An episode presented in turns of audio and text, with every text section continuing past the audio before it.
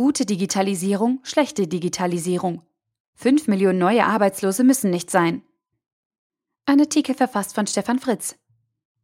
Warum gute Digitalisierung viel mehr kann als Automatisierung und Arbeitsplatzabbau. Der Begriff der digitalen Transformation hallt wie ein Schlachtruf durch deutsche Unternehmen.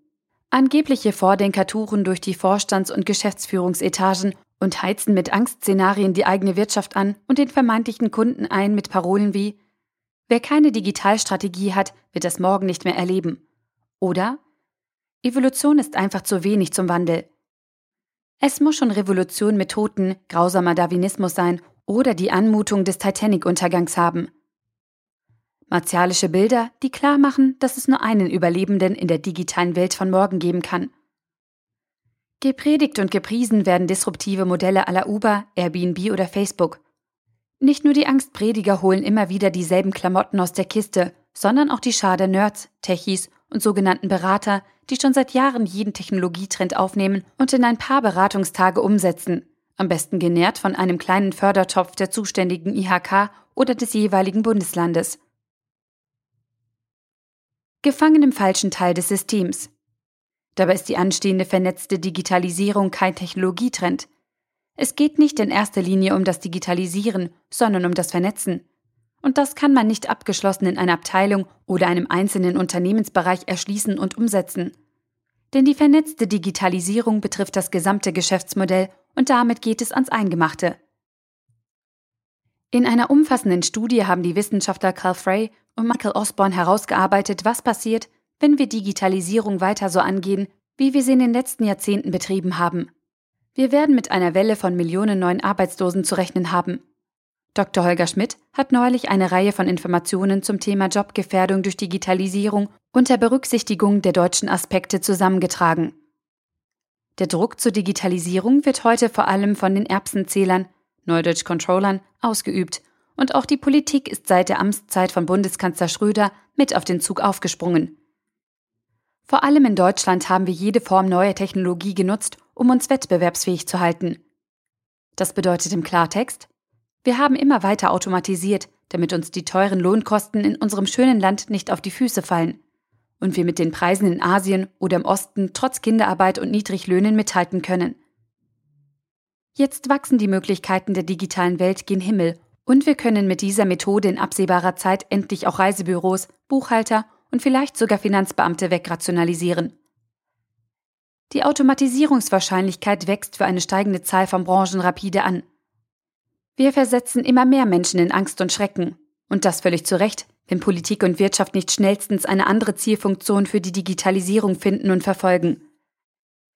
Die Digitalisierung mit dem Ziel der Effizienzerhöhung und dem Ziel, einen weiteren Menschen überflüssig zu machen, wird uns schlussendlich in eine lebensunwürdige Arbeitswelt führen. Die Panik wächst, denn jetzt geht es nicht mehr den ungelernten Fabrikarbeitern der 1960er Jahre an den Kragen, sondern den Ärzten und Bankangestellten. Kapitalismus muss nicht immer negativ sein. Diese Entwicklung wird je nach Kontext abwechselnd dem grausamen kapitalistischen System oder der technologischen Entwicklung zugeschrieben. Zum Kapitalismus gehört aber außer dem Effizienzgedanken auch die Marktseite. Und auf der Marktseite sitzen wir als Verbraucher und fordern Nutzen. Doch Taylor hat uns mit seinem Ansatz auf die falsche Fährte gesetzt und unseren Fokus auf die Optimierung der Produktion gelenkt. Dabei locken auf der Marktseite viel größere Chancen. Die Schaffung neuer Märkte mag zutiefst kapitalistisch sein, aber man benötigt dafür mehr Mut und Unternehmertum, als die Erbsenzähler und BWLer uns in den letzten Jahrzehnten zugetraut haben und wir aufbringen konnten. Sowohl der iPod als auch iTunes und das iPhone sind Beispiele für neu geschaffene Märkte. Wenn man den Nutzen in den Mittelpunkt stellt, erhält man die Antwort nicht unbedingt vom Nutzer. Denn auch dem fehlt es vielleicht an der möglichen Vorstellungskraft. Und man bekommt ganz bestimmt keine Antwort, solange man in der alten Kategorie Branche denkt. Denn Branche bedeutet ja, dass sich die jeweiligen Produzenten und Anbieter mit Zustimmung der Kunden darauf eingelassen haben, alle das Gleiche zu produzieren und herzustellen und die Differenzierung in Werbung und Preis zu suchen. Digitale Plattformen, aber nicht um jeden Preis. Wer den Nutzen in den Vordergrund stellt, landet unwillkürlich bei Plattformen. Denn über Plattformen verbinden sich Servicegeber und Nutzer zu einem Interessensverbund – Als Nutzer kaufe ich mir kein Auto mehr, um anschließend meinen Nutzen, die Mobilität, selber zu organisieren, indem ich mich um die notwendigen Begleitaspekte kümmere, wie Versicherung, Wartung, Parken etc. Ein Servicegeber für Mobilität as a Service organisiert genau die ganze Kette, die uns einen Nutzen bringt. Wer das verstanden hat, bewundert Uber und beklagt dann, dass wir das in Deutschland ja nicht hinbekommen. Aber ist das wirklich bedauerlich? Uber disruptiert einen Markt und alle sind begeistert. Bis auf die Taxifahrer, denn denen geht es an den Kragen. Aber muss man sich wirklich an die Spitze eines neuen Imperiums stellen und verkünden, ich hasse Taxifahrer? Muss jede Plattform irgendwie unmoralisch sein und eine Seite benachteiligen? Kann man keine Plattform bauen, die Taxifahrer oder neutral ausgedrückt Personenbeförderer und Nutzer in fairer und gerechter Form miteinander verbindet? Wenn ein Taxifahrer an einem Flughafen nicht vier Stunden für eine Fahrt anstehen müsste, um einen Fahrgast zu ergattern, dann könnten wir auch erwarten, dass er uns im Auto nicht angrummelt, sondern serviceorientierter behandelt. Faire Plattformen bedeuten das Verbinden von Möglichkeiten.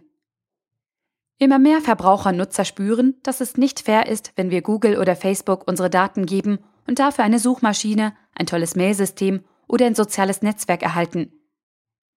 Diese Erkenntnis ist die Chance für die richtigen digitalen Plattformen, die von Menschen mit digitalem Sachverstand und Gespür für den Markt und den Nutzer umgesetzt werden. Wir brauchen Geschäftsmodelle, die einen Interessensausgleich zwischen Servicegeber und Nutzer herstellen.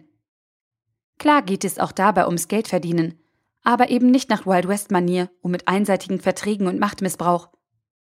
Dafür müssen wir ausbrechen aus der Logik, dass die neuen digitalen Möglichkeiten einfach nur ein Strauß neuer Technologien sind, die nach dem altbekannten Muster in Wettbewerbsvorteile umgesetzt werden können. Es geht nicht mehr um Kostenreduktion oder den Ersatz von Menschen.